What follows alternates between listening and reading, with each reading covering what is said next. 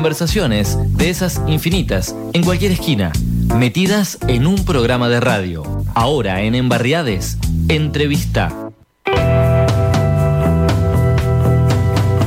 Bien, como les contaba al inicio, tenemos visitas acá en el estudio eh, de la radio gente que está que se llama Madres Territoriales. Estamos con Sandra Álvarez y Diana Trigo, quien nos van a contar directamente qué es Madres Territoriales. Hola, ¿qué tal? Eh, yo soy Sandra. Así me diferencio acá, ¿viste? si no. Eh, madres territoriales eh, somos todas las madres que luchamos en contra de la droga.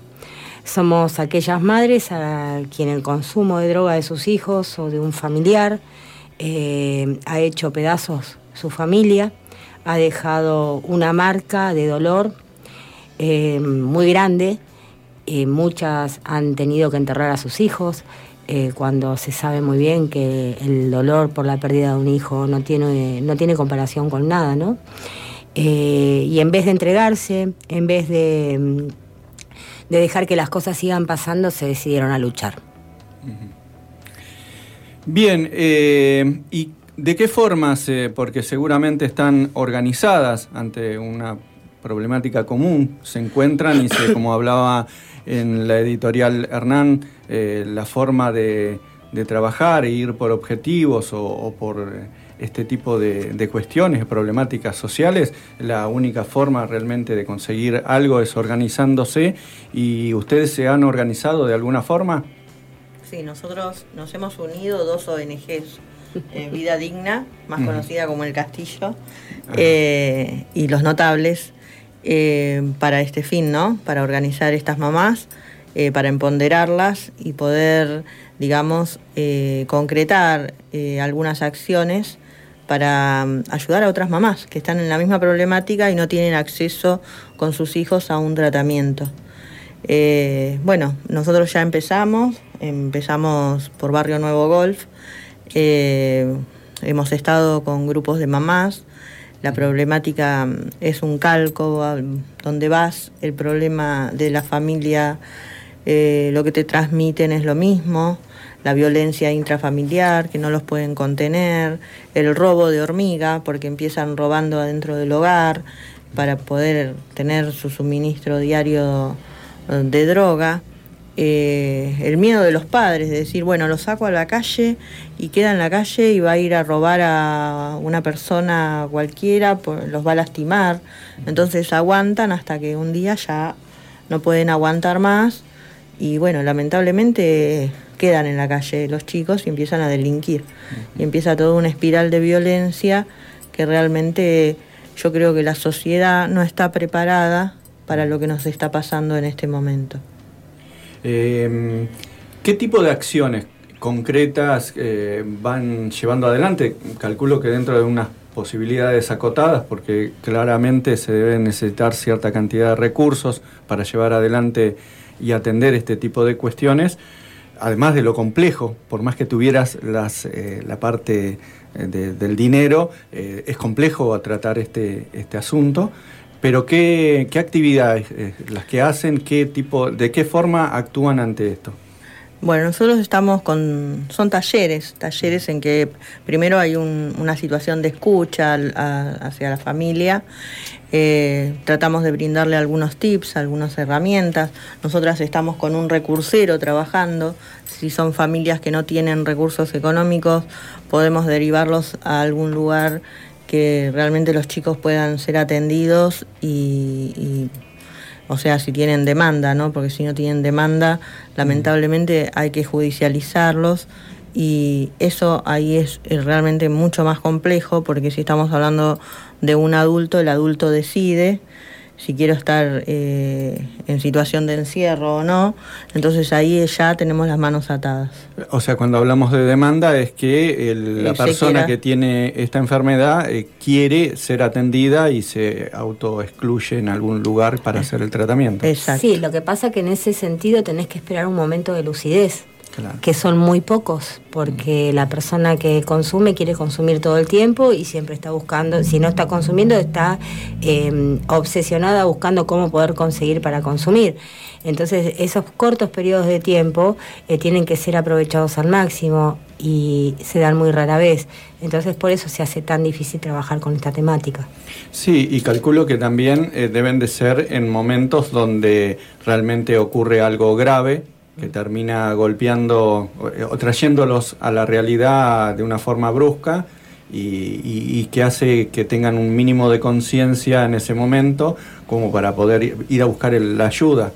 Eh, ¿qué, cuál es la, sustancia que más problemática eh, atienden ustedes? ¿Cuál es la, a ver si me, me a entender, cuál es la sustancia con que más se está actuando o que más está en la calle hoy últimamente, que puedan saber ustedes? Y la cocaína. Sí, la pipa fumada, el que le dicen crack, que es la cocaína tirada para atrás, mm. que los chicos la fuman. Eh, lamentablemente eso va mezclado con virulana, con bicarbonato, eh, produce unos daños físicos enormes, se les caen los dientes, eh, se le queman los pulmones, se le queman la laringe, mm. y aparte cognitivamente quedan en un estado en que ya mucho después hay veces que no se puede hacer porque avanza muy rápido. En seis meses puede llegar a tener una, una destrucción prácticamente total de una criatura que si la hubiéramos podido atender a tiempo hoy estaría por ahí está estudiando, ¿no? Claro. ¿Y ustedes eh, como, organización tienen articulación con dispositivos de salud o también con las escuelas, digamos, para eh, abordar esta temática? ¿Son invitadas, digamos, por algún espacio de educación o de salud para aportar esta experiencia que tienen? Nosotros en este momento, desde Madres Territoriales, estamos armando un protocolo porque tenemos dos o tres docentes, ¿no? Sí. En, en el grupo y mm, para porque las escuelas estuvieron hasta hace un par de años muy cerradas. Nosotros queríamos ir a dar charlas y no, o sea, de esto no se hablaba. Y de repente, desde hace más o menos un par de años, eh, nos están convocando pero son charlas, o sea, son talleres aislados.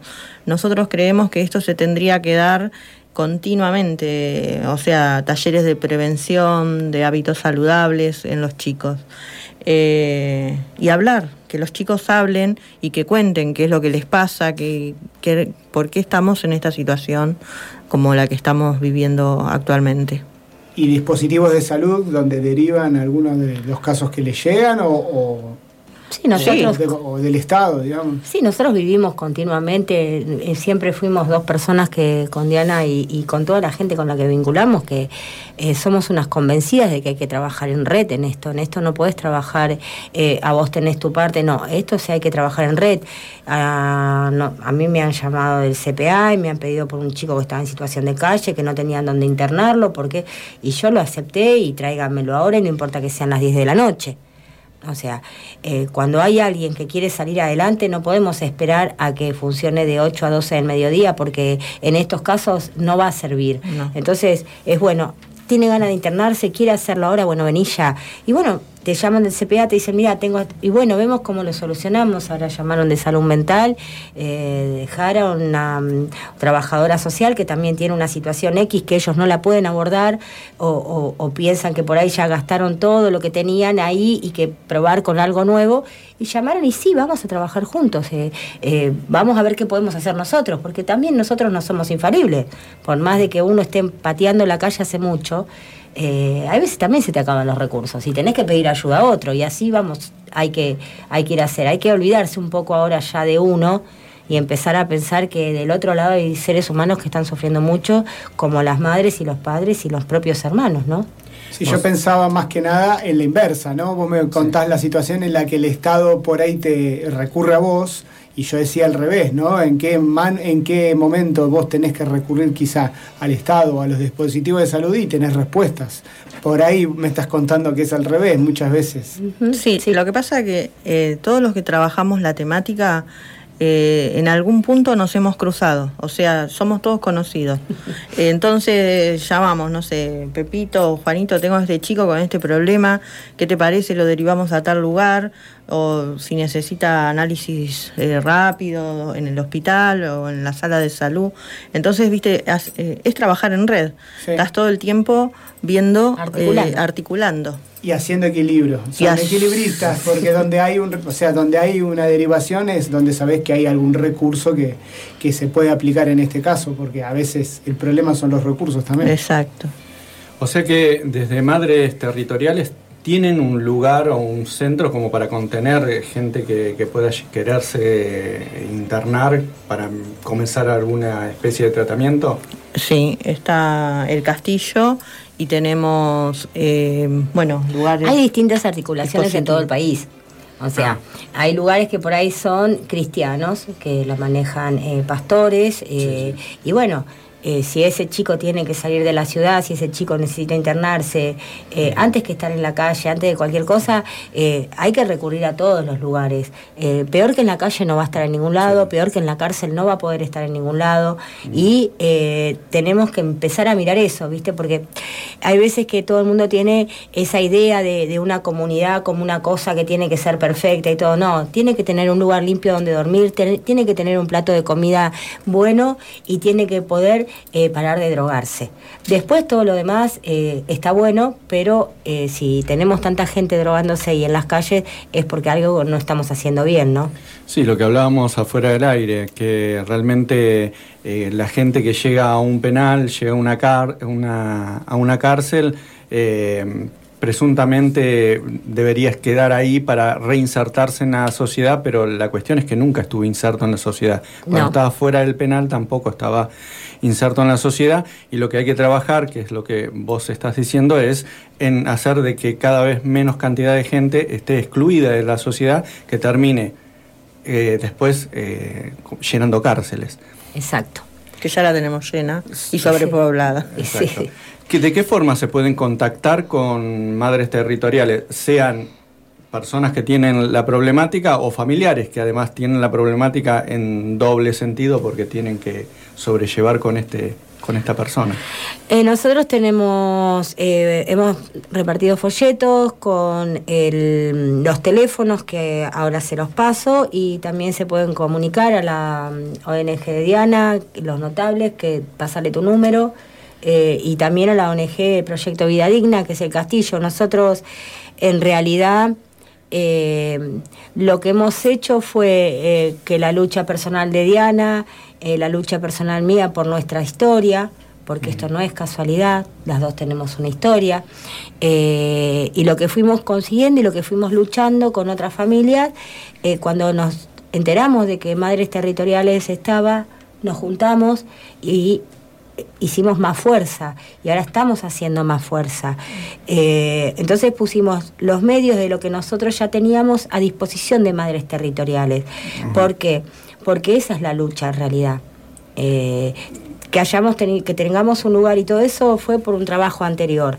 Eh, madres de, territoriales dispone de los dos lugares y va a ser para las madres y para los padres que necesiten algo. Se pueden comunicar al 470-4373, que es un fijo. Eh, se pueden comunicar al 2235 374780 y al 2235 557372.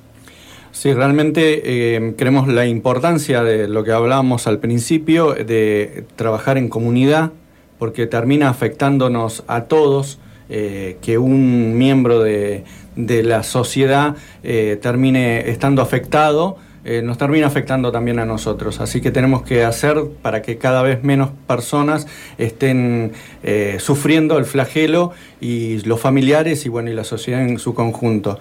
Por eso quedó el compromiso fuera del aire, pero bueno, acá en el aire lo hacemos, de que periódicamente vengan las madres territoriales o a bien a contarnos alguna situación puntual o eh, ayudarnos para que algún, eh, algún oyente eh, pueda tener al alcance esta posibilidad que brinda Madres Territoriales. Bien. Muchas gracias. Em, yo me voy a tomar el atrevimiento de, hablar directamente de madre a madre. Es muy difícil tener un hijo con droga, es muy difícil salir adelante, pero hay que pelearla. Eh, mientras eh, ellos luchan por, por salir, eh, nosotros nos enojamos porque produce enojo esta enfermedad, produce mucha ira, produce mucho dolor. tengo un hijo muerto por la droga, hay esperanza, pedí ayuda, nosotros estamos para acompañarte. Bueno, muchísimas gracias por hacerse presentes. Seguramente vamos a tener más comunicación.